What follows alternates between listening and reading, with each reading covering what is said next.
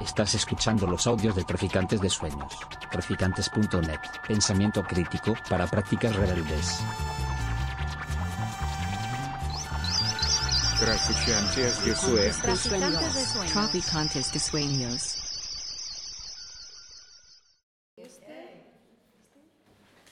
Come, sisters, melt the city, twist a rhythm to the street. The long winter has withered. If you lit a spark, we'll all dance.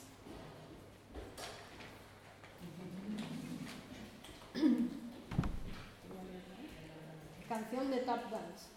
Ven, hermana, hunde el barrio, gira al ritmo de las calles de invierno. El invierno se marchita, suelta una chispa y bailaremos todas.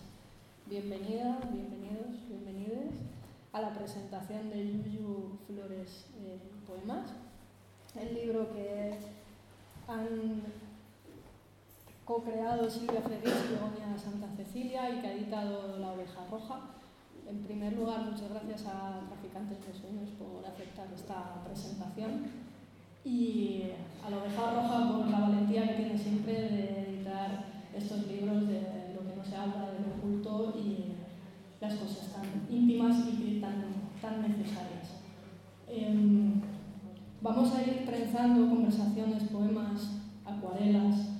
También quería dar las gracias a um, Elia Maqueda, que está aquí, que es la traductora del libro y que, con la que también conversaremos y leerá algunos de los, de los poemas. Y luego os paso la palabra. Yo creo que es mi turno. Bueno, buenos días. Es un gran placer estar aquí y lanzar este libro. Que, bueno, un libro que a mí, a Begoña, gusta mucho. Y es un libro que se ha creado espontáneamente, sin tanta pena, ¿no? Siempre producir un libro es trabajo también, es uh, no conocimiento, pero mucho trabajo. Y esto se ha creado como por magia, porque con el COVID nos encontramos separadas. Ella en España, yo a New York, hemos empezado a corresponder. Y Begoña ha empezado a mandarme sus acuarelas, que son una maravilla. Son flores que se mueven, ¿no? que nadan, que sí, todo en movimiento, eh, con colores mágicos.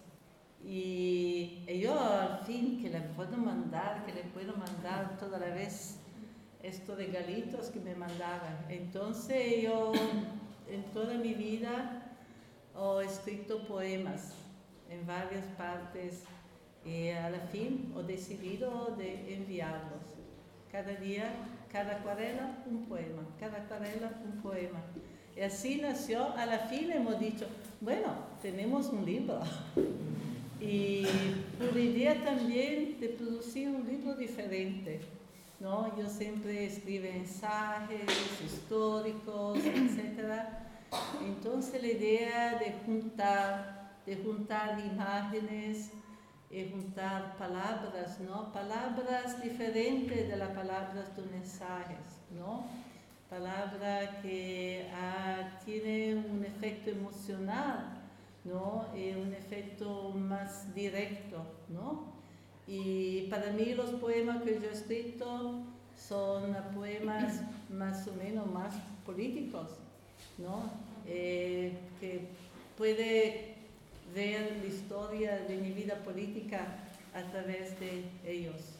Y por ejemplo, la canción ¿no? que, con la cual yo he empezado, ¿no? Fue una, estaba lo escrita por la portada de un jornal feminista que he lanzado a la fin de los años 70 con otras mujeres, que se llamaba Tap Dance. Tap Dance, no sé si, si cómo se dice en español. El claque, sí. Y creo que en la imagen popular el tap dance es como asociado a la imagen de no, Fred Astaire, la Ginger Rogers, ¿no? una cosa muy hollywoodiana. Pero para mí fue diferente. Una noche cuando estaba pensando a qué título, qué título por este jornal, ¿no? Yo he visto en la tele, ¿no? Um, señores negros, afrodescendentes, que hacían el tap dance, ¿no? Y me ha dado cuenta, fue como un clic en mi cabeza que me ha dado cuenta que estaba una danza política, ¿no? Porque es una danza que tiene una gran energía, ¿no? muy explosiva y todavía contenida, ¿no? contenida porque se, se, hace en un lugar muy, muy ¿no? limitado. Yo me he dado cuenta que es como que uno, una metáfora política en esta danza, ¿no? Es como querer, ¿no? Luchar y pero no tener la capacidad de romper, no, no, sí eh, prepararse a la lucha, ¿no? Prepararse a la lucha. Y por eso me parecía muy bien el título del jornal, dice, sí, tap dance, ¿no? Y así la canción, ¿no? La canción que invita a una danza, una danza por liberarse, una danza para conectarse con otros y otras en la calle, ¿no? Y bueno, los otros poemas son uh, relacionados ¿no? a, a, estos momentos, sobre todo a momentos feministas.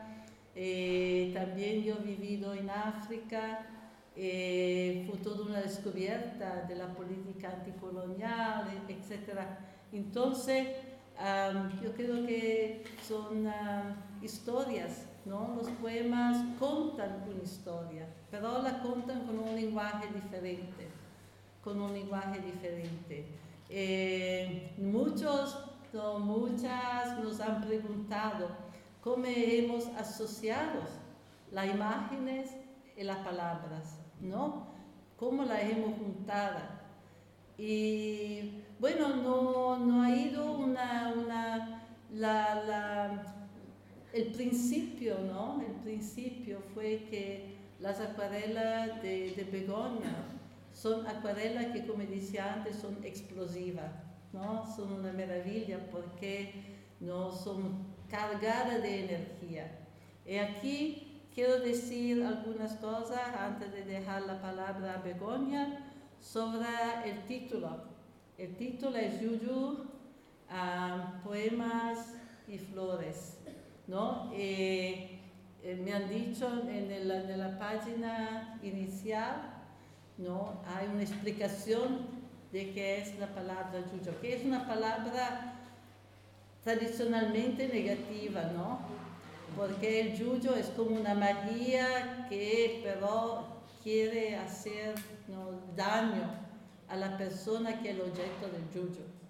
Y para mí yuyo ha significado una cosa mágica, ¿no? Ha significado ¿no? Eh, las palabras para mí son verdaderamente mágicas, ¿no?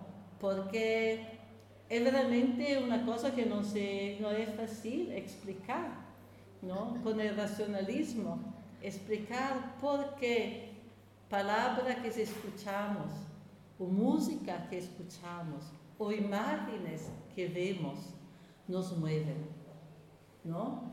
Nos mueven. Ah, yo He publicado con uh, Traficantes de Sueños ¿no? un libro que se llama Reencantar el Mundo y también un libro uh, más allá de la frontera de la piel. ¿no? Eh, sobre todo en este último libro, Más allá de la frontera de la piel, ¿no? He insistido que no podemos pensar a nuestro cuerpo, a nuestra existencia, a nuestra vida en una forma de isla, de ser aislado, ¿no? Que debemos pensar sobre todo nuestro cuerpo en continuidad con el mundo, en continuidad con la naturaleza, en continuidad con las otras personas. Entonces que nuestro cuerpo allá de la piel, la piel donde no es una frontera, si la piel de nuestro cuerpo fuera una frontera, no podemos explicar la vida de las emociones, no podemos explicar por qué ver estas pinturas, leer un poema, escuchar una persona, escuchar una música nos mueve, ¿no? Ah, tenemos una vida emocional porque no somos limitados a nuestro cuerpo. El cuerpo es una realidad abierta, es una realidad que se extiende a los otros cuerpos. No es cumplido en sí mismo, no, no es aislado, no es una fortaleza, ¿no? Bueno, entonces, por eso, ¿no? La poesía, el arte es esencial, ¿no? La, la palabra, qué palabras elegimos, seleccionamos, qué palabras usamos en la vida cotidiana y también en nuestra escritura. ¿no? Es muy importante, es muy importante porque la palabra tiene algo de mágico. Mágico, magia significa conocimiento, ¿no? Es un tipo de conocimiento que, que mm, no se puede explicar solamente, ¿no? Pensando a persona, individuo aislado el uno del otro. Entonces, esta continuidad que yo creo que, que hace que el mundo sea, sea una cosa mágica. Por eso el título Juju. Bueno, me paro aquí. espero que vas a disfrutar y que vas a, a comprar el libro.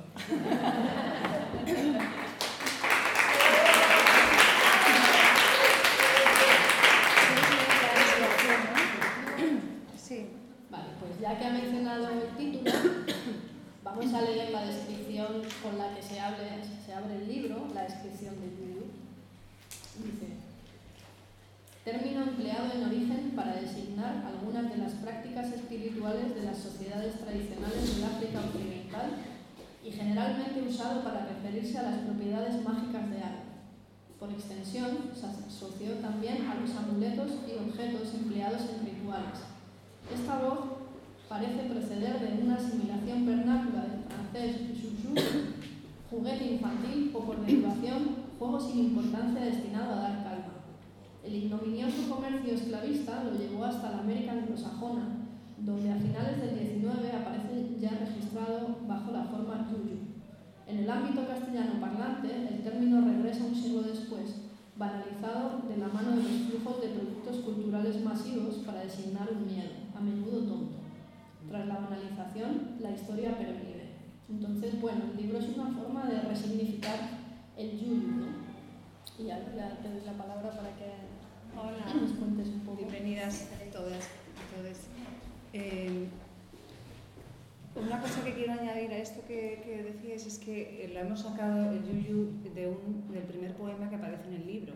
Es una frase que está en un poema y que escribió Silvia, ¿no? de una crítica a Wittgenstein el filósofo y justamente pues, habla del yuyu de las palmeras, que es la magia de las palmeras en relación con, con el poder de las palabras, pero bueno, eso ya lo leeréis, pero que vamos, que ha salido de ahí, que no nos hemos sacado de ningún otro lado. Y eso lo escribió después de estar en África, claro, saber qué era el yuyu.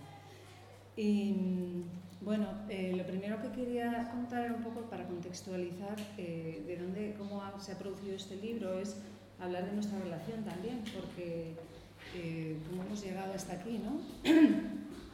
eh, Silvia y yo nos conocimos en Occupy, Occupy Wall Street, eh, después del 15M y Occupy, en unos procesos que estuvimos juntas colaborando sobre los comunes y, y después, unos años después, bueno, eh, yo empecé a, a, trabajar con ella, grabándole archivando, haciendo un archivo de entrevistas y materiales sobre ella. Y, y poco más tarde empezamos, comenzamos también un grupo de mujeres que tenemos ahí en Nueva York, que se llama, es una plataforma que se llama eh, Feminist Research on Violence y hacemos bueno, pues, eh, diferentes cosas, organizamos encuentros con mujeres de muchos lugares y, y hemos escrito también un, una investigación, digamos, un panfleto sobre criminalización del embarazo en Estados Unidos, que es bastante bestia. Y, y, bueno, que hacemos cosas así, ¿no? Que luego además en nuestro grupo se ha convertido, somos nueve nada más, pero es como un grupo de, de cuidados, ya somos como una amistad, es, eh, cuidado mutuo y todo esto. Entonces, de ahí sale eh, la cuestión del libro, es que, pues, como contaba Silvia, cuando yo, yo el proceso lo veo como en, en dos momentos. Un primer momento lo relaciono con un gesto y un segundo momento con una forma. ¿no? Eh, la cuestión del gesto es cuando yo estaba pintando estas acuarelas y Silvia estaba en un momento muy difícil, de una muerte de dos amigos, tal, y, y le mandé la primera acuarela y el efecto fue muy bonito en ella, entonces le seguí mandando, pero una cosa así como de cuidado.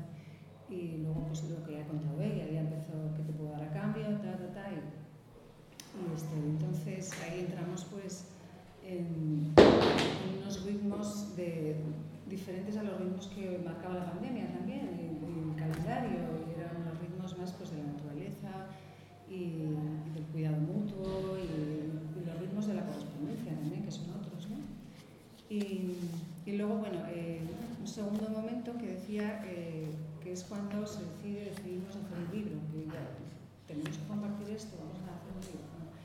Y ahí ya se coge otra forma, ¿no? coge una forma, va tomando y y comenzamos a, con ese otro ritmo ¿no? de, de, la conversación, en una conversación entre poemas y, y, pintu y pinturas y acuarelas y, y bueno, eh, después, mm, eh, bueno, nada más, yo creo que ya eso. Eh, con toda la cuestión, o sea, está, está todo el contraste de de, de, todo el sufrimiento, la, el aislamiento, eh, todo bueno, que ya sabéis, sabemos todas eh, que hubo durante la pandemia y entran estos ritmos que producían pues, este otro movimiento, ¿no? esta otra relación con, con la realidad, digamos, que podías eh, dar sentido a la realidad de otra manera, ¿no? que es lo que le contaba Silvia también, que, que, que lo cuenta en el libro, en el, en el epílogo, ¿no? Como daba, le daba sentido a la existencia, de alguna manera, este tipo de, de, de poder acceder a esta correspondencia y a, esta, a este contacto con, con, con, la estética, con la belleza, con el arte, con la poesía, eh, que es una cosa que ella ha hecho desde, desde que tenías 18 años, porque también ha pintado una temporada, ha escrito poemas desde pequeña y cosas de estas, ¿no? o sea que esa sensibilidad estaba ahí y es muy bonito también traerla, recuperar todos esos materiales que, que no se conocen, ¿no? También de Silvia, que la conocemos por, más por ensayo y otras cosas, ¿no? Pero bueno. Ya está, esto.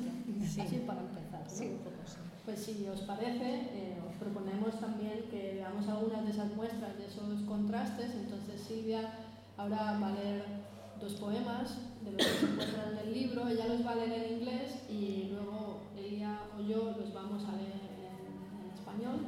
Los, libros, eh, los poemas originales los podéis encontrar también al final, de, al final del libro y creo que es muy bonito que se puedan leer y que se pueda sentir ese contraste entre las acuarelas, o sea, de manera muy material, que, se pueda, que podamos leerlo y podamos ver ese contraste de los colores y también las tipografías, cómo juegan dentro del propio libro. ¿Tu primera vez existirá esto? Después, ¿Sí? Cuando quieras, vamos. Vamos. Entonces, hemos pensado que una forma de presentar el libro es de leer algunos poemas y después de hablar de qué significa y dar un poco un sabor de, de qué es el libro, ¿no? Eh, en varias partes. Eh, dos palabras sobre la parte, la página inicial, donde hemos puesto los nombres los amigos, amigas, parentes que hemos perdido con el COVID. Esto en homenaje no solamente a esta persona que amamos y que hemos perdido, y también para insistir la necesidad que nuestra solidaridad no sea solamente con los presentes, con los viventes, pero también con los muertos. Que lo que mueren no mueren hasta que no nos los olvidamos, como dice una canción brasileña, hasta que están en nuestra memoria, en nuestra vida, no son verdaderamente muertos. Entonces reconectamos a nuestros ancestros. Eh, el poema que voy a leer hoy va a ser un poema que muchas personas van a decir, uy, porque El título es ah, en ¿cómo se dice? El hoyo, el hoyo de la teoría de la conspiración. El hoyo de la teoría de la conspiración. Entonces, un título, el título peor que se puede imaginar en este momento, después que se ha condenado tanto, ¿no? Conspiración evoca la imagen del señor Trump. Eh, eh, pero ahora voy a explicar este título, eh, explicar un poco qué significó este poema, por qué, qué fue este poema, ¿no? Eh, por primera cosa, elogio. Así, la inspiración, muchos de mis poemas ¿no? evocan otros. ¿no? Y por ejemplo, yo he sido muy influenciada por la poesía de Bertolt Brecht. Eh, Brecht muchas veces empieza sus poemas con elogio, ¿no? Entonces, el hoyo de la teoría de la conspiración. La teoría de la conspiración. Hoy se piensa la persona que son fascistas, trampistas, que dicen no, no hay joven, no hay sí, no hay la, entonces, por caridad. ¿No? Ah, pero años atrás, ¿no? Yo me peleaba muchos. Esto yo lo he escrito en tres horas. En tres horas con bastante uh, angustia después de una larga conversación con un compañero en África, estaba en Nigeria, en los años 80, ¿no? Uh, cuando yo decía, sí, que están conspirando, que el Fondo Monetario Internacional, estábamos experimentando la gran crisis, el Banco Mundial, el Fondo Monetario, ¿no?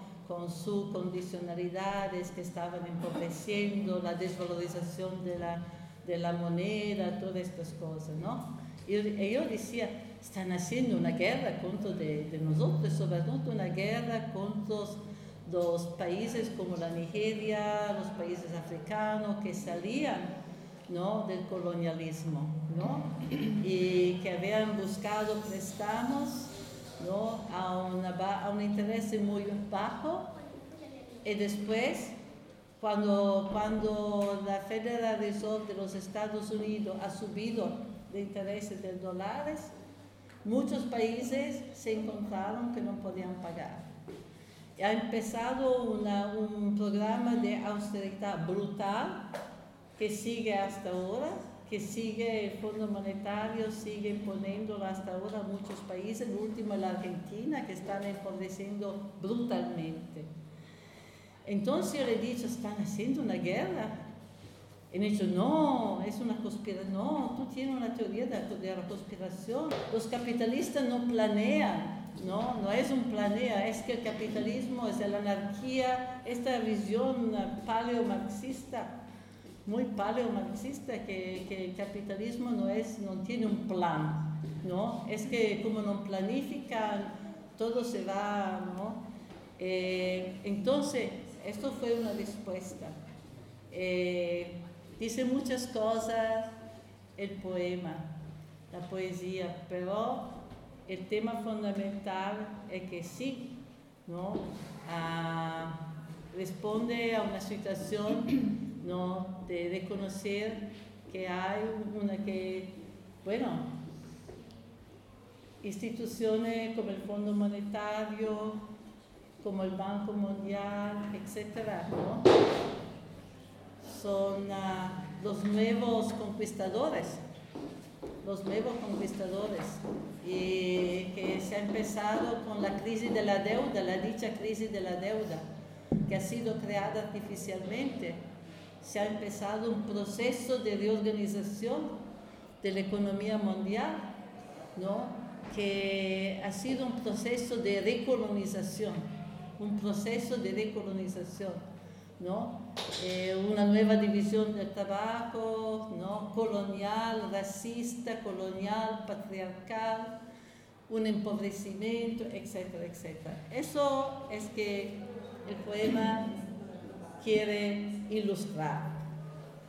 Dice, conspire, etymologically breathing together.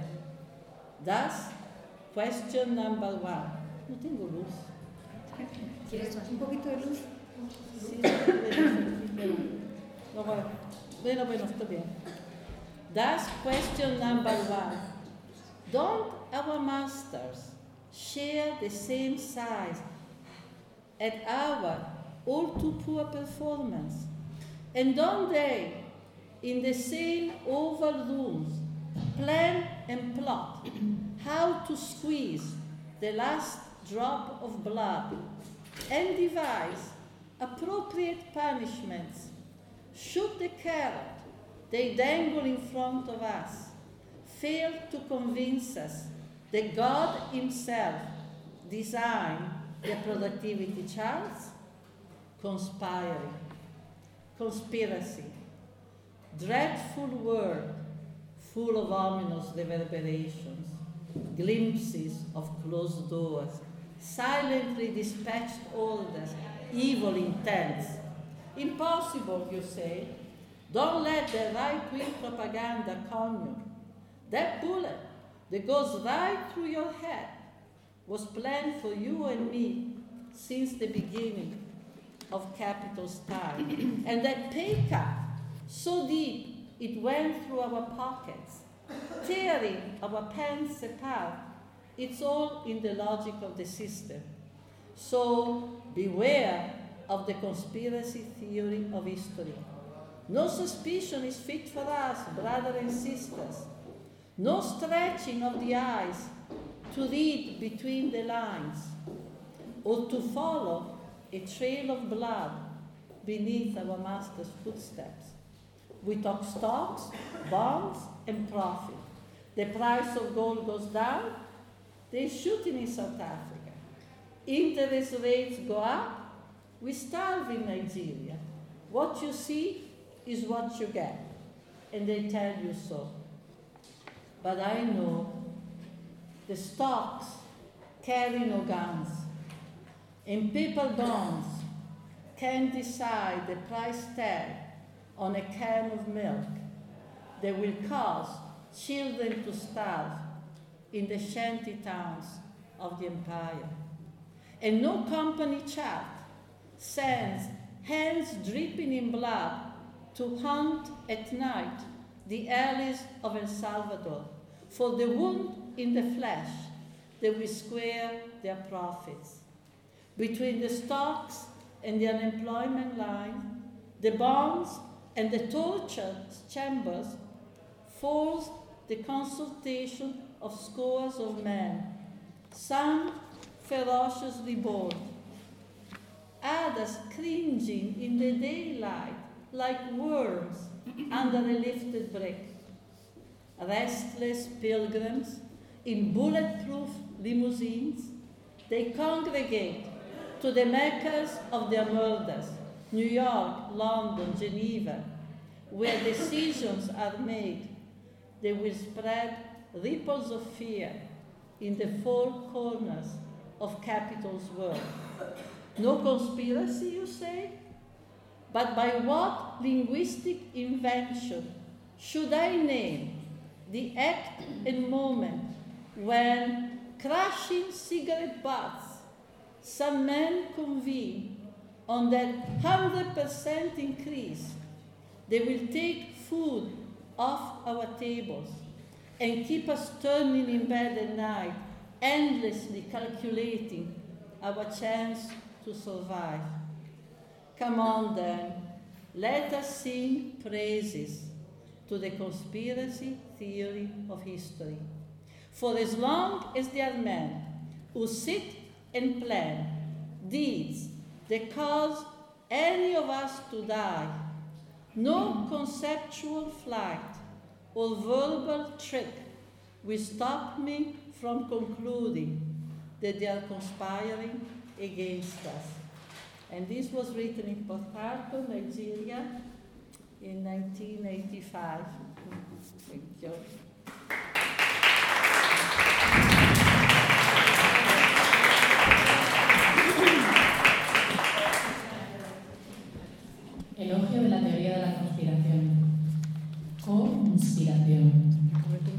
Sí, igual mejor. Etimológicamente, respiración conjunta. Pregunta número uno. ¿No dejan escapar nuestros patrones los mismos suspiros ante nuestro escaso rendimiento? ¿No se dedican en sus despachos ovales a urdir planes para sacarnos hasta la última gota de sangre? ¿Y a concebir castigos apropiados por si la zanahoria que nos ponen delante no consigue convencernos de que el mismísimo Dios ha diseñado sus gráficos de productividad? Conspiración. Qué palabra tan terrible, llena de ecos siniestros, destellos de puertas cerradas, órdenes comunicadas en silencio, intenciones malvadas. Imposible, dices, no te dejes engañar por la propaganda de derechas. Esa bala que se cuela directa en tu cabeza iba dirigida a ti y a mí desde los inicios del capitalismo. Igual que ese recorte salarial tan profundo que nos atravesó los bolsillos y nos rompió las bragas, todo está en la lógica del sistema. Así que cuidado con la teoría de la conspiración de la historia. No tenemos derecho a sospechar, hermanos y hermanas. No podemos entrecerrar los ojos, leer entre líneas, ni seguir un rastro de sangre tras los pasos de nuestros patrones. Hablamos de acciones, bonos y beneficios. ¿Ha caído el precio del oro? Hay tiroteos en Sudáfrica. Suben las tasas de interés. Nos morimos de hambre en Nigeria. Es lo que hay. Eso nos dicen. Pero yo sé que las acciones no van armadas y que las carteras de valores no pueden decidir el precio de un cartón de leche que matará de hambre a los niños en los arrabales del imperio. Y ningún organigrama empresarial envía manos manchadas de sangre, de caza por las noches, a las callejuelas del Salvador en busca de la herida en la carne que cuadre sus cuentas. Entre las acciones y la cola del paro, los valores y las salas de tortura están las reuniones de innumerables hombres, algunos ferozmente audaces, otros arrastrándose a plena luz del día como gusanos bajo ladrillos levantados. Peregrinos inquietos en limusinas acorazadas se congregan en las mecas de sus crímenes. Nueva York, Londres, Ginebra, donde se toman decisiones que expandirán olas de miedo por las cuatro esquinas del mundo capitalista. Que no hay conspiración, decís. Entonces, ¿qué invento lingüístico define el acto y el momento en el que apagando sus colillas, unos pocos acuerdan ese incremento del 100% que nos quita la comida de la mesa y nos hace dar vueltas en la cama por la noche, calculando sin descanso las posibilidades de sobrevivir? Pues ya está, dejadnos alabar la teoría de la conspiración de la historia, porque mientras haya hombres que se sienten a planear actos que, se, que puedan causar nuestra muerte, ninguna oída conceptual ni ningún truco verbal me impedirá llegar a la conclusión de que conspiran contra nosotros.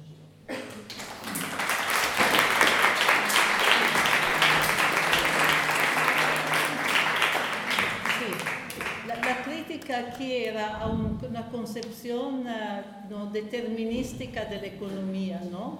Que, bueno, que hay un determinismo económico. Intentaba subrayar que no, que hay decisiones de personas, de hombres también, que deciden, que no hay solamente un sistema neutral como una máquina, una máquina capitalista así, que no, que hay decisiones, hay gente que decide. Bueno, sabe, que cuando sube el precio del leche, cuando sube el precio, cuando corta la moneda, la gente va a morir. Yo creo que es muy importante. Ahora están subiendo el taso de interés en los Estados Unidos. ¿Sabe qué vas a decir?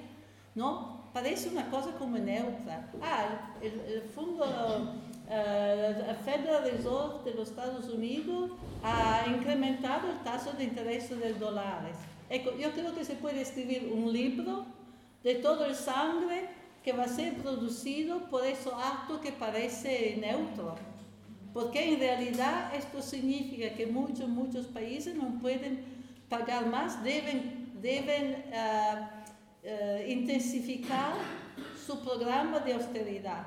Significa más cortes, significa más desempleo, significa más hambres. Entonces estos señores lo saben, estos señores lo saben. Si yo lo sé, ellos lo saben. Entonces, por eso el discurso de la conspiración.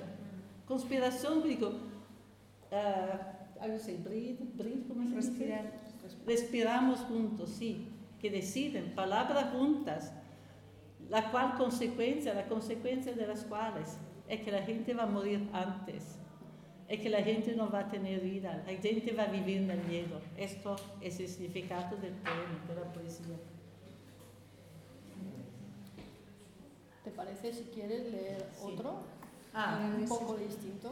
Ah, sí, me han pedido de elegir un otro que es un otro mundo. Sí, sí, bueno. Esto es un poema que se llama ah, La canción del incesto, Incest Song. Sí, es en verdad una, ¿cómo se dice? Carta, una declaración de amor a mi mamá. Es una declaración de amor a mi mamá, que ha sido uno de los mis últimos pasiones amorosas. Ah, pero la escrita muchos años antes de su muerte. Can't you touch me any longer, mother? Me who was torn, bleeding from your own flesh. Me, naked child, to whom you gave your breast to caress rocking space in the night of your dreams. Meet your bowels in me, ride with me, mother, lips to nipple, sucking the night away. This I wrote in 1979. It's written a bit like a song. I think I could sing it.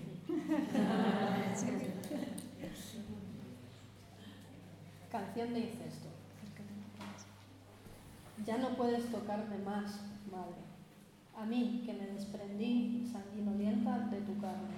A mí, niña desnuda, a quien dejaste acariciar tu pecho. Meciéndome en la noche de tus sueños, encuentra en mí tus entrañas. Cabalga conmigo, madre, con los labios en el pezón, ama- amamantémonos de la noche.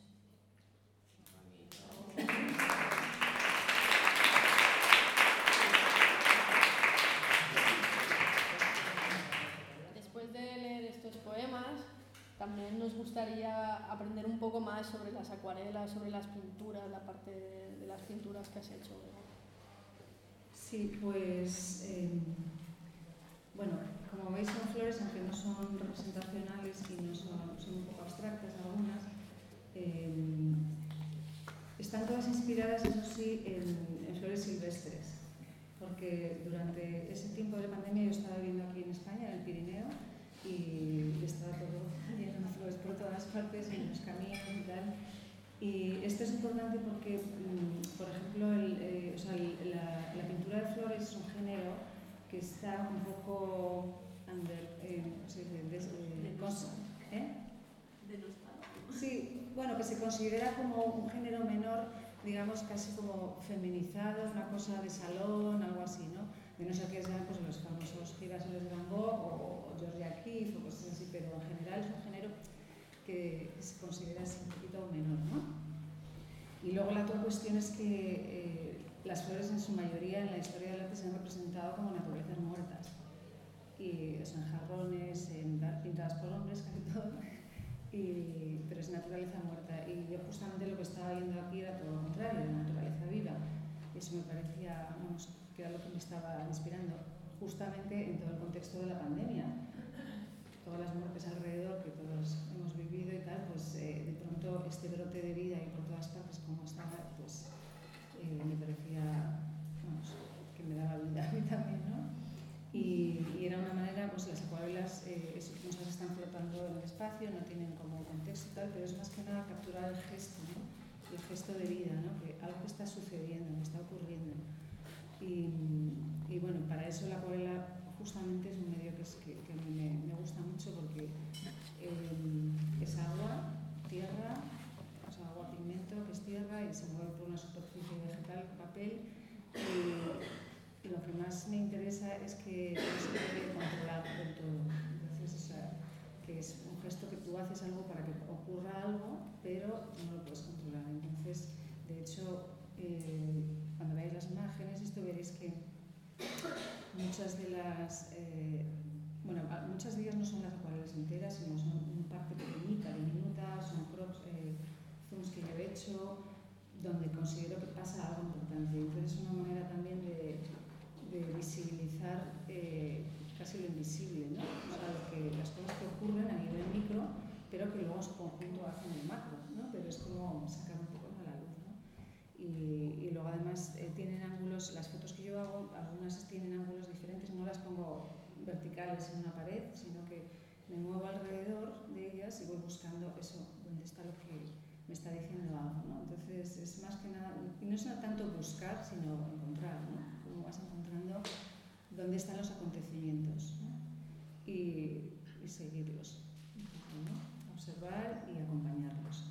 Y bueno, eh, yo creo que más que nada es eso. Y todo esto, claro, eh, produce una sensación de movimiento que, que me interesa mucho también, esa, esa cuestión de vida. Y eh, bueno, que luego, luego comentaré más, si no, gracias, Estelina. Sí. Yo creo que los flores, la naturaleza, no solamente por nosotros, pero yo creo por tanta gente, ha sido lo que nos ha salvado durante el COVID.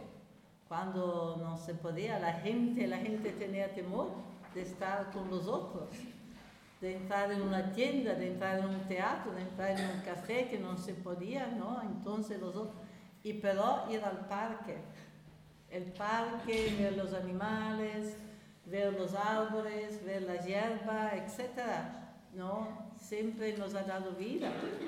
A mí, sin duda, y a tanto otros. Los parques a New York estaban llenos, porque no podía estar en la casa todo el día, no podía estar en otros lugares, en los cafés, entonces vas al parque. Y también al parque tú ves la que la vida va a regenerarse. Entonces, esta visión continua de muerte, ¿no? esta visión de sufrimiento, los hospitales, la gente, los ventiladores, la... entonces el parque, ver la primavera, los nuevos flores, ¿no? y por eso hemos pensado, ella ha empezado a mandar los flores como un símbolo de la vida que continúa, como un símbolo de la naturaleza que nos va a sanar, ¿no? que va a ser como... ¿eh? Entonces, esto yo creo que es importante, el contexto. Sí. Bueno, a mí me han pedido de leer más y lo que va a leer es, no es un poema, poema, es como una pequeña historia que he escrito un poco como un poema, no es un poema real. Y cada palabra, cada palabra en esto es verdad. Cada palabra es verdad. ¿no? Es uh, algo que me pasó cuando estaba en Nairobi, en Kenia, ¿no? que encontré una mujer en una situación y después la encontré en la calle, una mujer que trabajaba por el Banco Mundial. Y la encontré en la calle. y lo, que, lo que hay aquí es exactamente cada palabra, porque yo vi cuando fui a la casa y empecé a escribir todo lo que me había dicho, porque me impactó, me impactó, ¿no? Estaba, entonces sentía la necesidad de escribir, ¿no? Y bueno, uh, eh, se intitula Encontrar la señora Müller. ¿sí? On meeting Mrs. Müller. Uh, June 1987, on a street corner at the center of Nairobi. Miss Muller, who works for the World Bank, explains to me her decision not to visit Nigeria because she has apparently been hassled by an overzealous employee when she applied for a visa at the Nigerian consulate. Says Miss Muller, no, ella me ha dicho. No, sir, I'm not going to let a tin pot dictator run me over. What are these people to me anyway? What do I care? I have no pity for these people. It is their problem if they got into this mess with the debt. What do they expect? That the commercial banks take a loss? But the money of the commercial bank is money that comes from people like you and me. Anyway, if I go out and keep spending more money than I earn, what can I expect? It's a hopeless situation. Africa now is like 17th century Europe, except that the Africans are worse off because in 17th century Europe, people were content being cannon fathers and serfs, while Africans instead know about social programs. Another problem is foreign aid. Imagine if there had been foreign aid in the 17th, in 17th century Europe. We would never have had the Industrial Revolution. Boy, am I glad that there was no aid. We would be back in the Stone Age. Aid is a big mistake. It cannot save Africa. You put your money here, and all these people do is buy Mercedes Benzes. No productive investment. This is because deep down they have an inferiority complex. they buy Benzes because this way they can delude themselves of being part of a certain club of people. And they don't realize they are totally out of it. That's why I didn't go. When this bureaucrat was giving me all this trouble, I pulled my passport away. Keep your visa, I told him. You know, people here, the only reason they come to see you is to ask you some favor. When they call me, I immediately know they want something. But this Ugandan woman called me and she just wanted to know how I was doing. I was so surprised that when she went home, I decided to send her a gift. I sent her some sweets. You know, she's quite big and she's always on a diet. But I thought, what the hell? I'm going back to read some European history now. In fact, I'm reading about Peter the Great. Fascinating, fascinating. Aside to a woman beggar. Go away, get away, get away. So, okay.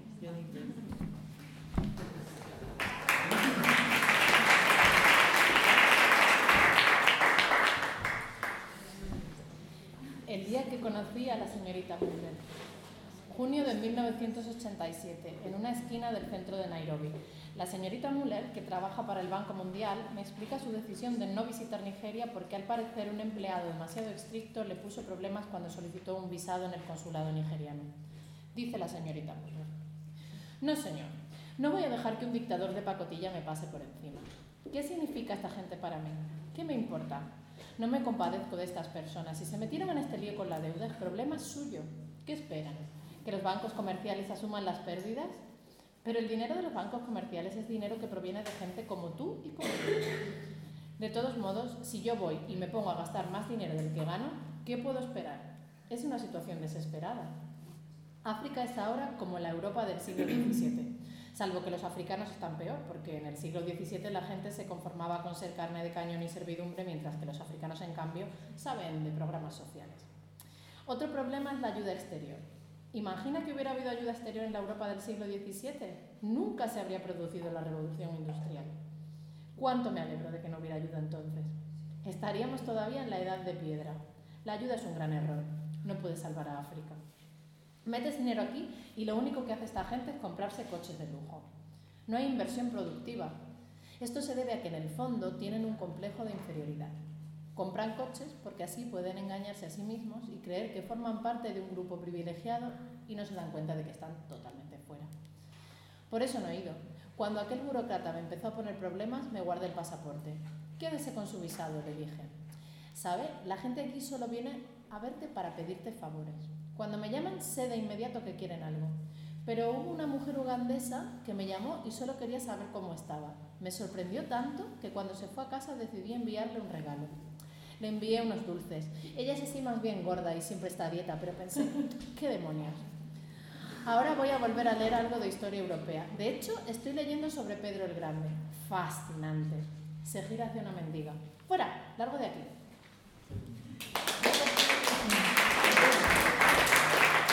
Parece imposible, pero es cada palabra. Por eso que yo corría a la casa y he escrito todo, ¿no? Eh, un- el racismo más, ¿no? Tan espontáneo, un racismo tan profundo. Eh, es un caso muy, muy, muy fuerte, pero muchos de las personas, eh, de los blancos que he encontrado en África, tenían este tipo de mentalidad, en la academia, fuera de la academia. Fue verdaderamente una, una, una, una sorpresa, sí, bastante. Sí. Es un racismo muy Sí, concentrado, ¿no? un, un muy racismo increíble, ¿no? Un racismo increíble, sí, sí, sí. Esto desprecio, esta idea que sí, que se, la gente es pobre es porque es su culpa, no porque la están, están despojando de todo, de todo. El África ha sido uno de los continentes más ricos del mundo como riquezas naturales. ¿no? Tiene una riqueza natural increíble. Y, y todavía la gente es una gran, gran miseria. Y ha sido luego de, de botín, ¿no? Y de guerra, de despojo, sin hablar de la esclavitud, ¿no? Eh, pero no se, no se, se desconoce, desconoce. Y por eso yo siempre dice que cuando se habla de la deuda africana, es una cosa grotesca y una vergüenza. Con todo que han robado al África, con todo que la han empobrecido, despojado, eh, esclavizado, que se ha el coraje de hablar ¿no? de la deuda del África. El contrario, que necesitamos hacer el contrario. ¿Quién deben a quién? ¿Quién deben a quién? ¿no? Que, eh, y también, por ejemplo, me, me, me impacta mucho hoy, yo no sé, aquí la, la radio, la tele, los medios, cuando hablan de la guerra en Ucrania, ¿no? Que, que siempre se dice, ah, la guerra en Ucrania, entre los otros crímenes, es que están empobreciendo África porque no le mandan la comida, no le mandan los granos, eh, y eso se repite, se repite, se repite. Y ninguno se pregunta por qué el continente africano, este inmenso continente, donde hasta los años 80 la mayoría de la población eran campesinos, fue el último lugar, la última región del mundo en el cual el campesinado y la agricultura era la ocupación principal, la ocupación económica principal. ¿Cómo se explica que en 15, 20 años ahora dependen de la Ucrania, que mitad del año son bajo de la nieve, dependen de Ucrania por su comida? ¿Cómo que la gente no se, no? Que está un atumbramiento del cerebro, que ninguno se pregunta. Y muchísimos africanos no comen, no comen uh, grano, ¿no? Comen, comen uh, fufu, comen, uh, ¿cómo se llama? Sí, no, no es el pan. El pan no es la comida principal, cotidiana. Yo nunca comí pan en los años que estaba en Nigeria, la gente no come pan. ¿Cómo se pregunta? Lo que, lo que se pasa es que con la política del ajuste estructural que ha obligado muchísimos países ¿no? en el nombre de pagar la deuda, a abrir su puerta a todas las inversiones, petrolera, la agribistre, la gasolina verde, todo, todo, todo que ha significado un gran despojo de tierra, por eso todos los migrantes que, están, que mueren, que van a morir en el Mediterráneo, que ahora es un cementerio, el Mediterráneo es un cementerio. Entonces, ¿no? Es por eso que la población rural, la población que vive de la agricultura, la población que puede producir, que, la economía de subsistencia, la, la, la, población que puede producir su comida directamente, ¿no? Se está, se está, está desapareciendo. Y por eso que depende del grano de Ucrania, que es un horror, que es una vergüenza, que nos dice, que nos dice la injusticia, la criminalidad de esta, de esta reorganización de la economía mundial. Esto sí, bueno, pero la visión son como la señora Mula, ah, la África depende de la Ucrania, que le manden, porque ellos pobrecidos no pueden, no, no pueden sustentarse, no son capaces. ¿no? El continente donde se dice que empezó la vida humana, no son capaces de todos miles y miles de años de sustentarse, ¿no? Y no se habla de la, de la brutal campaña, brutal militar, es la guerra que se están pasando hoy, ¿no? Con el que están destruyendo toda el área del Sahel, del Sudán hasta el Mali. De eso no se habla, solamente de Ucrania, de lo que se está pasando en África ahora, esto. Entonces, bueno, uh, esto yo espero que, que puede contribuir un poco a, a un discurso diferente.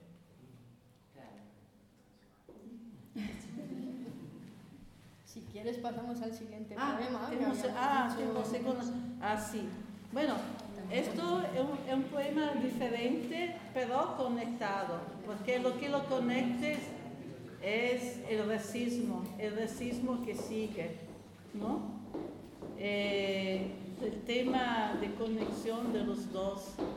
Aquí racismo de los blancos que trabajan por, como el Banco Mundial en África, y el otro es el racismo que hay en, en, los Estados Unidos, en la academia, eh, bueno, se llama To the Jena Six. Eh, lo voy a leer. Es una cosa que se ha pasado realmente. Que se ha pasado realmente. Hubo una pequeña demostración de estudiantes negros en un campus del sur de los Estados Unidos y el día 3, ¿no? En el campus en un álbero bajo del cual se habían congregado los estudiantes negros, aparecieron nus, ¿cómo se dice? Sogas, ¿no? Sí, lo que, lo que sirve para ahorcar. Ah, sí. To the Jena six. The tree where the noose is swung in the southern wind is gone, hatched, executed. but spirits gather where the branches once shadowed the earth. It is the slaves, the sharecroppers, the chain gang laborers, and freedom riders, the people of Jim Crow who come to meet under the executed tree. They tell us the past shall not be repeated, and the land is one common to all. A los seis. A los seis. El árbol donde las sogas ondearon con el viento del sur desapareció, eclosionó, fue ejecutado. Pero los espíritus se reúnen allí donde las ramas daban sombra a la tierra. Son los esclavos, los aparceros, los obreros encadenados y los jinetes de la libertad, la gente de Jim que viene a reunirse bajo el árbol ejecutado. Nos dicen que el pasado no se repetirá y que la tierra es una y es de todos. Sí. Bueno, el significado es esto, que después, ¿no? Que aparecieron esta, ¿cómo se llama la palabra? Sogas. Sogas. Sogas. Sogas. De que parte, bueno, Después que aparecieron en el campus, ¿no? Ah, en el árbol, en este árbol, ah, la, la, respuesta de la, de la administración de, de, la, de, la, de la academia, de la universidad, lo que ha decidido es de cortar el árbol, de ejecutar el árbol, sí. Es como cancelar la vergüenza, ¿no? Se canceló el árbol. Sí, entonces eh, el poema Imagina, ¿no? Una reunión en este árbol, bajo de este árbol que ha sido ejecutado. Yo digo que ha sido ejecutado, ¿no? La culpa del árbol. se corta el árbol, no se punice la persona, no, no se indaga, pero se corta el árbol.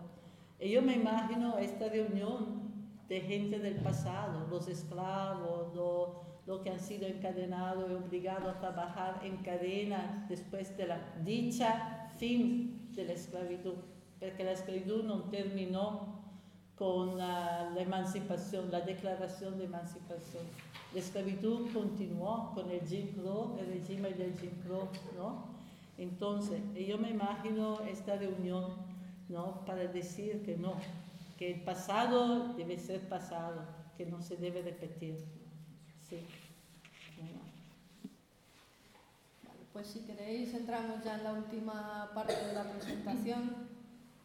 El libro, aparte de los poemas y las acuarelas, contiene una parte del archivo de, de Silvia, una parte material del archivo que se puede ver y luego tiene un epílogo uno por parte de Silvia y otro que ha escrito Begoña con Luis Moreno Caballur. Entonces, Bego, si quieres hablar un poquito de ese epílogo.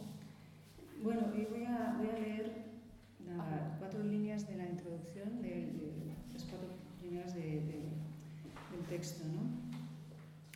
Que se llama El yuyu de las palmeras, una meditación sobre arte y sostenimiento de la vida. ¿Qué pueden unos pocos, poemas, unos pocos poemas y unas pocas acuarelas en medio de un mundo en constante estado de emergencia y de guerra? ¿De dónde puede todavía salir la esperanza suficiente, el deseo suficiente para componer estas formas contingentes con palabras y colores y lanzarlas a este mundo convulso? ¿Qué pueden aún la poesía o la pintura frente al control biopolítico, frente a la condena de poblaciones enteras a la explotación, la pobreza y la muerte, frente a la destrucción constante de formas de vida irrepetibles en el planeta Tierra? Y bueno, pues eh, el yuyo de las palmeras, sabéis que es la frase eh, del primer poema de Silvia, pero nosotros aquí lo que, lo que intentamos con este texto, a ver, yo no tengo respuestas para estas preguntas, pero es bueno, para hacernos pensar en cuál es la, la relación entre arte y política ¿no? y encontrar los vínculos que hay en, en, entre el arte y la política y las posibilidades de la potencia. ¿no? Y entonces, eh, eh, o es como, encontramos, o sea, nosotros pensamos que tiene común con el sostenimiento de la vida, con el sostenimiento de la vida, lo que comentaba antes, de no intentar controlar, ¿no? Esta es la posibilidad que, que nos da, ¿no? no intentar controlar, sino de, de, de, acompañar a los procesos y a las situaciones que, que hay, separándolas de las narrativas que nos dan. Eh, y así poder verla, percibir la realidad de otras maneras. Entonces, como es una apertura, es una manera de, de percibir el mundo abierta, no cerrada a todo lo que nos están contando y diciendo y nos han dicho toda la vida. ¿no? Y bueno, y ahí pensamos que está la posibilidad de, hacer las cosas de otra manera. ¿no? Y, y que eh, estaba pensando antes, por ejemplo, se me ha ocurrido, eh, porque es, es, también es un poco abstracto a lo mejor, pero me ha venido a la cabeza. El, tengo un hijo de 10 años que va a ir a sexto y entonces vamos a cambiar de escuela y nos contaban que en la escuela hay un profesor de música que, que, es catalán, por cierto, esto es Nueva York, pero coincide que es español, catalán. Y, y, ha estado trabajando estos últimos años, dos o tres años, con los niños de la escuela también, pero con un preso que está eh, eh, condenado a, ¿cómo se dice?, de, de, a, ¿eh? a pena de muerte, no, es que está bajo pena de muerte y que va a ser ejecutado este año.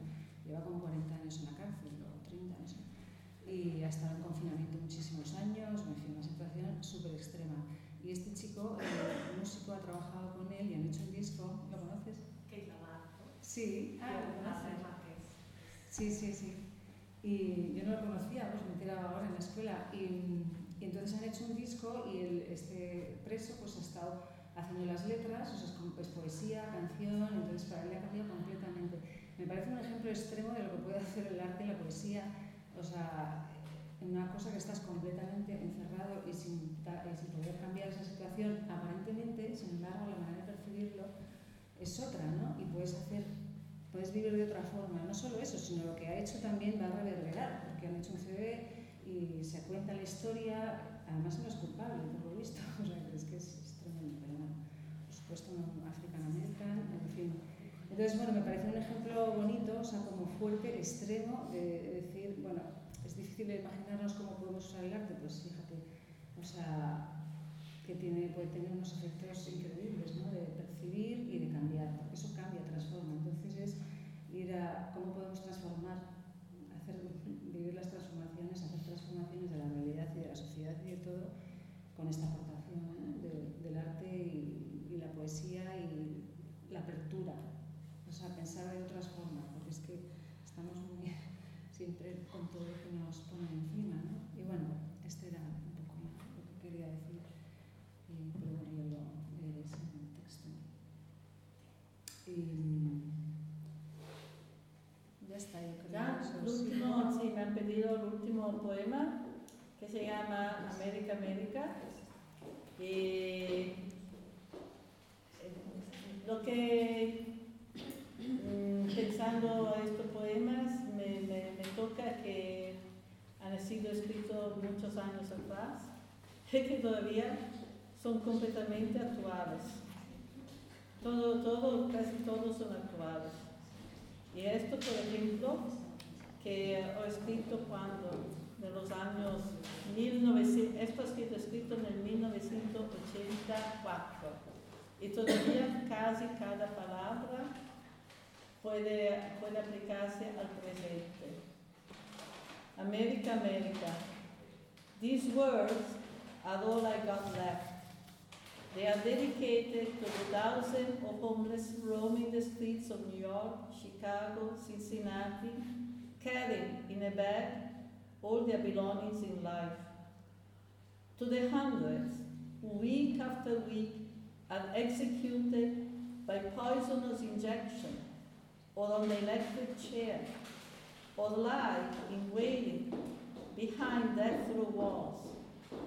To the elderly who eat cat food and quietly commit suicide in cold one room apartments or move to southern geriatric towns where they conduct their last battle in life to keep youth out because youth is a danger to their property taxes. And they are dedicated to those who live in agony because PCB and dioxin have been sprayed in their backyards in quantities that dwarf the Vietnam War, and who now will spend the rest of their lives waiting for the cancerous lump that the water they drank and the air they breathed has in store for them. Most of all, they are dedicated to the many who every day come to the promised land, crunched in mafia run, desert bound vans, or packed in the bottom of boats to be thrown overboard should the coastal police catch up with them. Their bodies strewn on the Florida beaches or imprisoned in Haitian concentration camps are today the image of what America has in store for all of us. This was January 1984.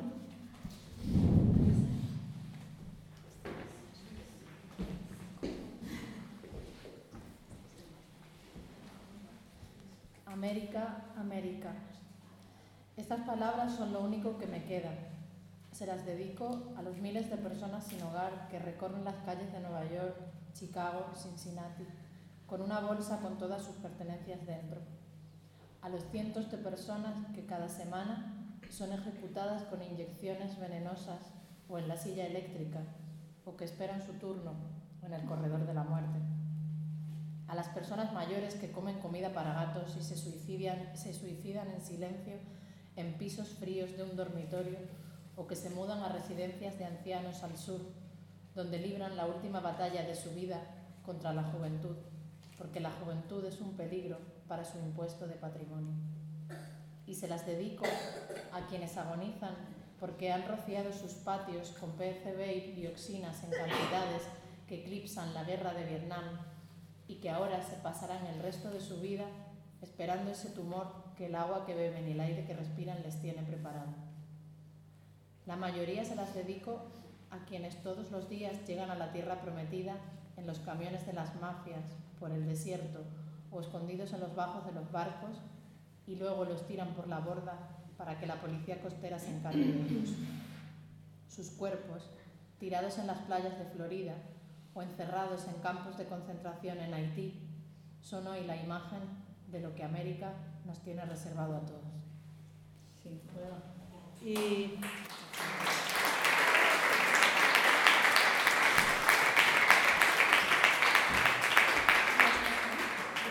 voy a explicar por qué esta cosa que de, lo- de los mayores que van que van en el sur, en el- la- la- que van lo que se llama en Geriatric Town, Ciudades geriátricas. Sí, sí, ciudades geriátricas. Para, para Se llaman geriátricas porque ellos van en estas ciudades y después luchan porque estas ciudades, ¿no? Para bajar su tasa, es una lucha contra los jóvenes, significa que no quieren pagar tasas por las escuelas.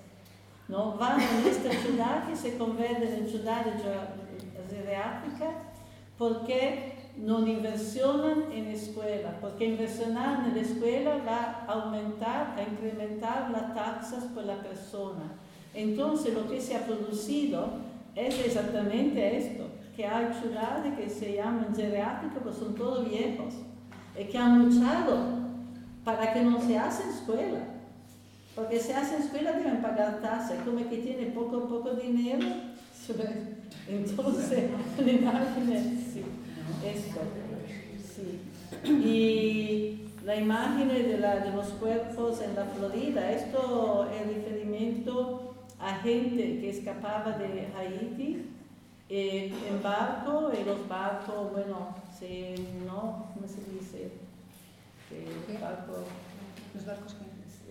they, they, they capsize into the water. When I'm, I'm speaking of the body, los cuerpos de la costa de la Florida son haitianos que habían escapado de Haití, ¿no? En barcos, y los barcos Se hundido. se hundieron, Ah, ¿ok? Y los sí. cuerpos estaban de la costa, Estas imágenes de lo que Ah, habían salido para llegar a la tierra prometida, porque tanto piensa que cuando van a la América, todas las puertas se abren y su problema de vida son terminados. En realidad, muchas van en estos campos de concentración, ¿no? Eh, la situación de los migrantes sigue siendo peor y peor y peor. Hay ahora miles y miles a la frontera con el México, ¿no? Donde, bueno, viven en situación de, de, de- de gran, de gran ah, agonía, ¿no? También objeto de predación por narcotraficantes, por tanta gente que, bueno, ¿no? Dice, paga esto o te vamos a matar o que te vamos a hacer algo. Eh, hay campamento, hay campamento ahora a la frontera con el México en otro lugar. Y también gente que muere intentando cruzar el desierto. Hay una lucha de la policía, de la policía fronteriza, ¿no? Para, por ejemplo, luchar contra los que ponen vasos de agua. Hay organizaciones que para ayudar a los migrantes ponen vasos de agua en el desierto, ¿no? Y la policía va a romper los vasos. Sí. Entonces, eh, la frontera se ha completamente militarizado.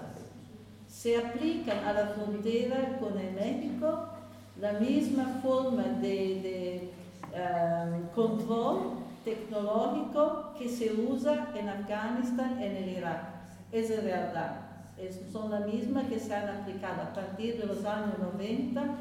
La, la, la frontera con el México ha sido completamente militarizada. Sí. Entonces esto es muy actual. Sí. esto es una cosa que comentó que, que me parece que es importante en el libro que, que hable la cuestión temporal, ¿no? porque todas estas, todos estos escritos de Silvia son de hace muchos años, 30 algunos tal, y siguen siendo súper relevantes ahora. ¿no? Entonces, bueno, eso está por un lado, ¿no? que son cosas del pasado que pueden ser ahora. Luego está, en el libro hemos incluido también los, eh, los emails que Silvia mandaba, con lo cual le he una cosa de presente también, de presente de pandemia, que también era bien raro, raro en relación con el tiempo, porque toda esta incertidumbre del futuro y toda esta cuestión, ¿no? Y, bueno, que tiene como varios, eh, creo que es importante también, ¿no? En una obra como... Eh, se abren esas temporalidades, ¿no? También que entendemos por el tiempo y, cómo nos relacionamos con él, ¿no? Y que es una cosa que está en también la y, y que se pueden hacer muchas cosas con eso, que, percibiéndolo de otra manera, ¿no? Y reencantar el mundo, ¿no? También. sí. Con, esto, con el arte, ¿no? Y los, encontrando los vínculos entre el arte y, y las luchas, ¿no? Y el arte y la música y ya está, Sí. Bueno, si alguien tiene alguna pregunta. Sí, pregunta, comentario, ¿qué ¿Ya? Sí.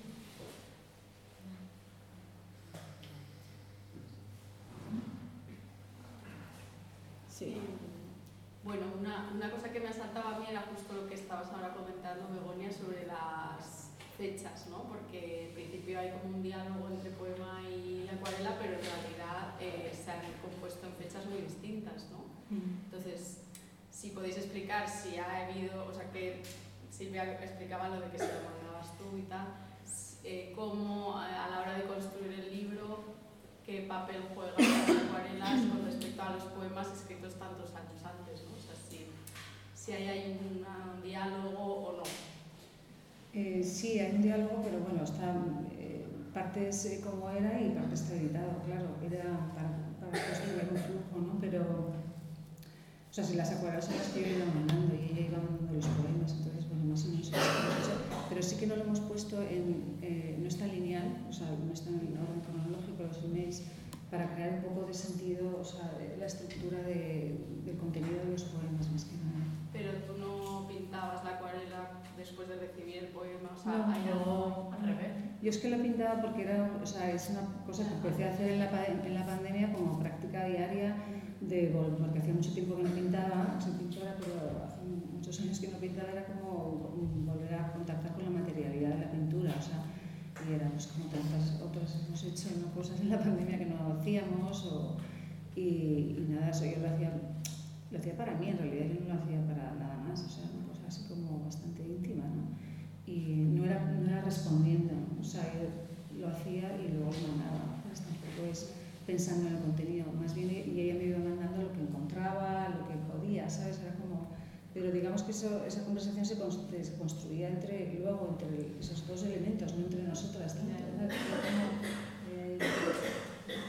Y luego hay otra tercera capa que es cuando se construye el libro, ¿no? porque ya hay otro trabajo más, por ejemplo, a la hora de la edición, los colores que se han elegido para cada uno de los poemas, ¿no? Mm. que van en los títulos que habéis visto que bueno, eso de los colores, Alfonso, es una cosa del diseño, yo no, que ahí no, no diseño.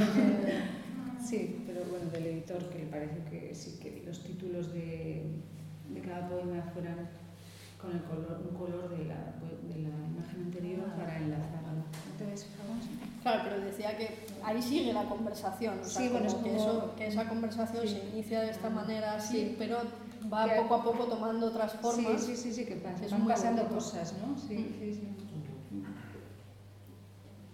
Algo que yo veía muy potente también de, del libro, de esta estructura inesperada, que no es cronológica, porque quizá esperábamos una estructura que fuera primero unos poemas, luego otros, luego otros, según el, la cronología, y también cruzados con esos mails que tampoco están puestos de, de manera cronológica, es. es que permite múltiples lecturas. ¿no? Es un libro que tú puedes leerlo, puedes leer, eh, hacerte tu propio libro cada día con la lectura que tú quieras. Y eso Sí. te va a evocar unas formas políticas o unas respuestas políticas de una manera u otra. Claro, porque no es lineal, no está puesto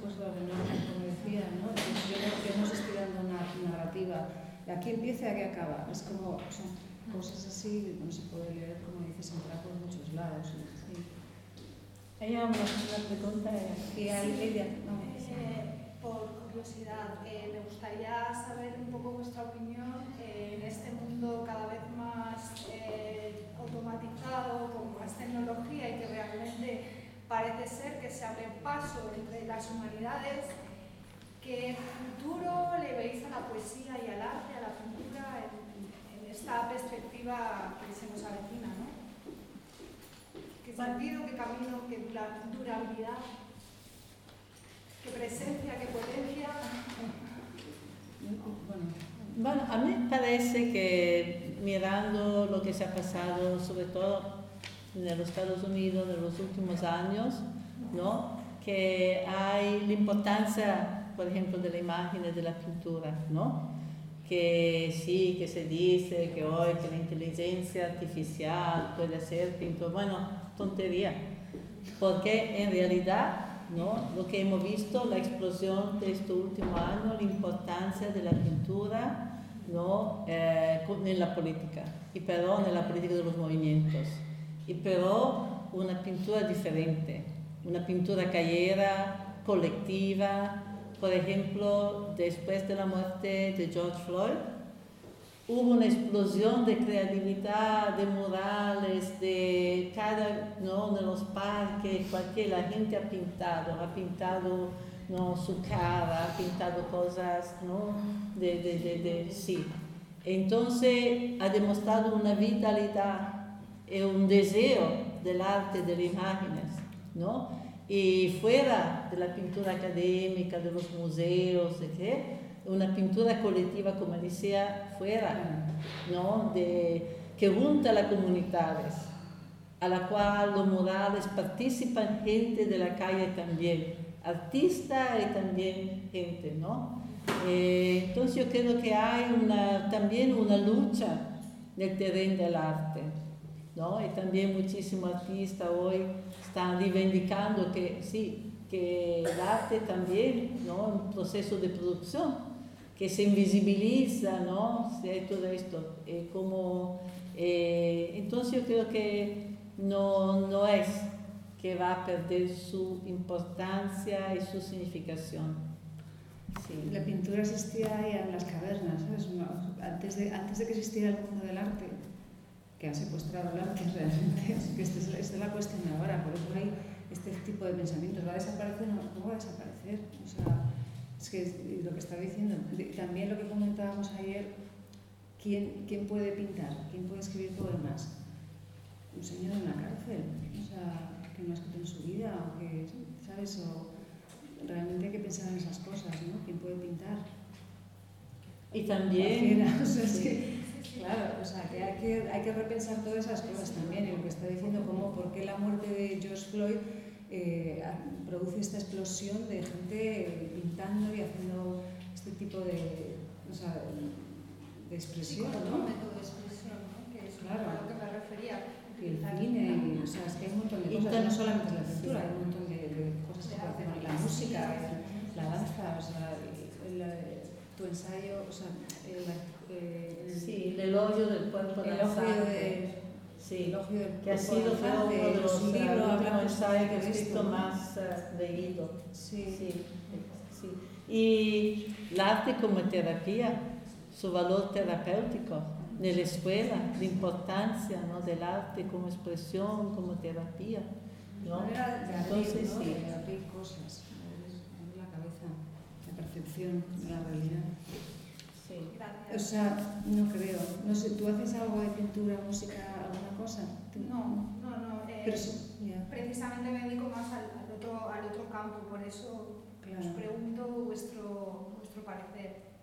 Y, y en la pandemia, por ejemplo, yo he oído una cantidad de gente que se ha puesto a hacer cosas de estas que no había hecho nunca, y estaban pero flipando, o sea, les ha ayudado a vivir. Y ya no lo veo tanto como terapia, sino como otra forma de vivir, es otra posibilidad de vivir de otra manera. Sí, de hecho también hay nuevas formas ¿no? que utilizan, pues la, técnica, eh, la pintura utiliza mucha técnica ¿no? y, se dan nuevos formatos, nuevos tipos de expresión eh, en conjunto ¿no? con, la técnica. Mm. Gracias. Sí. No, yo, yo, yo solo quería decir una cosa de, de lo que habéis comentado antes del pasado y el sea, de, cómo hay varias ventanas en el libro, o sea, que hay como varias líneas temporales diferentes, pero no solo en, en el hecho de que los poemas sean antiguos y las acuarelas sean presentes en ese momento, sino que en los emails hay, en los emails hay, hay una ventana del futuro que a mí me llamó muchísimo la atención de cómo eh, analizabais lo que iba a pasar Sí. después de la pandemia y que si lo leemos ahora y te pones a, a- a mirar, o sea, quiero decir, era un futuro en el que estamos ahora, Sí.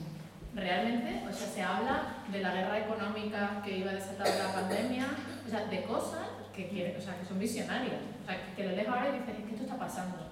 Y lo estaban viendo ellas desde la intimidad de su casa y el confinamiento y yo pienso, o sea, pienso como que, que, que clarividencia, ¿no? O sea, yo estaba en mi casa pensando en, en, en sobrevivir al, al, al encierro, pero que me, me parece muy... mm, mm, Pero igual el proceso mismo de hacer esto es lo que te llevaba a reflexionar de esa manera. Claro, pero, pero era eso, en unos correos ¿no? Que, que de cómo va a terminar esto, ¿no? Y qué va a desencadenar. Y lo que ha desencadenado, sobre todo a nivel macroeconómico, eh, político, em, incluso bélico, ¿no? Incluso de la guerra, o sea, eh, está un poco ahí. Y a mí sí. eso me parece que tiene una cantidad de, Sí, que tiene muchas líneas. sí. de lectura. Tiene- Yo quería preguntarte si habías vuelto a África.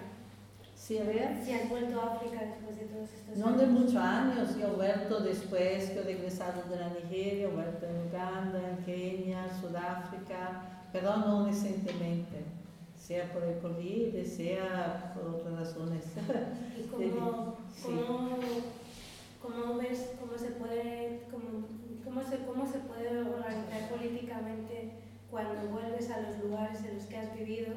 Por ejemplo, en mi caso, Marruecos o México, cuando regresas, ¿cómo desde lugares que en realidad están muy cerca pero son muy distantes, cómo puedes organizarte políticamente para que lo que hagas no acabe siendo la ONU y todas las consecuencias negativas que tienen? No sé si me estoy explicando. Sí, sí, te ¿Cómo- está explicando, sí. Bueno, ¿Cómo no hacer que en realidad la acción política que tengas sea mucho peor que incluso estar, no hacerla? ¿no? Sí, ah, no, bueno, cuando yo yo estaba en África con mi compañero aquí también, estábamos en ciudades diferentes, pero llegamos en África en un periodo, como se puede ver de los poemas, un periodo muy particular, porque fue los primeros años 80, los primeros años 80 era el principio de la crisis de la deuda. Y por ejemplo, cuando llegué al campus, porque yo llegué por enseñar, de mi universidad, cantando un manifiesto así, IMF, ¿no? Fondo Monetario Internacional, pílula de muerte. Estaba la primera escrita que yo he visto, pílula de muerte. Yo no sabía, pí- pílula. Yo no sabía bien qué era el Fondo Monetario, sabía un poco, pero no tanto, ¿no? Entonces fue un momento muy particular porque el ajuste estructural, el Banco Mundial, todas estas cosas, ¿no? la crisis de la deuda, el bajo del precio del petróleo, ha significado que en pocos años ¿no? se ha convertido de un país que había desarrollado, había, se pensaba de, salir del colonialismo, sobre todo porque tenían el petróleo, ¿no? Eh, bueno, de enfrentarse a esta deuda, a a política económica brutales, ¿no? Entonces, llegando en este momento, ¿no? En una universidades donde todos estaban en huelga, en lucha, los estudiantes contra los cortes, los enseñantes, etcétera, ¿no? Inmediatamente fuimos involucrados, inmediatamente. Eh, después, poco tiempo, con otros y otras, hemos empezado a crear esta organización que luchaba, bueno, que luchaba, que documentaba, sea la, la, la política, la política del Fondo Monetario Internacional, ¿no? sus efectos sobre la producción del conocimiento, su efecto sobre las escuelas a todos los niveles y también hemos hecho como una documentación continua por tantos años, después que hemos regresado, de las luchas de estudiantes en África. Hemos escrito mucho, tenemos un boletín, ¿cómo se dice un boletín? Una ¿sí? periódicamente de análisis, porque nos hemos dado cuenta que la reestructuración ¿no? activada por el Fondo Monetario de las universidades se conectaba a una nueva división internacional del trabajo activada por la reorganización de la economía mundial. La globalización necesitaba también un cambio en la política escolar, ¿no? Eh, por cada país diferente, ¿no? y que el África era el centro porque, claro, en la nueva división del mundo del trabajo a nivel mundial, los africanos eran destinados a ser trabajadores manuales. ¿no? Hubo un gran momento de junto donde representantes del Banco Mundial a una conferencia de presidentes de, de campus universitarios le han dicho, la África no necesita de universidades el futuro, la África no necesita, justificando los cortes diciendo que no necesita. Bueno, entonces hemos hecho todo este trabajo, ¿no? Que el primer fue en el 1990 hasta el 2003. Hemos producido regularmente boletines, conferencias, organizaciones. En el 2003 hemos decidido de, parar porque los contactos que hemos tenido los estudiantes habían dejado los Y yo, nosotros sentimos que no tenemos bastante suficiente conocimiento para continuar. Entonces ahora sigue ¿no? interesándome, pero de distancia, porque debe tener una relación diferente. Cuando tú eres, eh, bueno, hemos continuado por eso que yo creo que cuando tú regresas, ¿no? Es claro que necesita un proceso de traducción, porque las cosas cambian. Entonces, si tú no tienes el contacto cotidiano de comprender qué se está pasando, cuáles son las fuerzas reales, cuáles son las luchas reales, etcétera, etcétera, uno debe tener mucho cuidado. Yo creo que uno de los problemas de la tecnología de la Internet es que nos da la ilusión que porque podemos conectarnos con la China o podemos conectarnos con África, que podemos tener conocimiento. No es así. Y nos da como una arrogancia. Nos da una arrogancia que políticamente es muy peligrosa. Sí.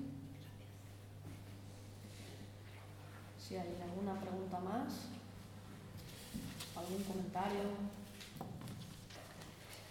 Bien.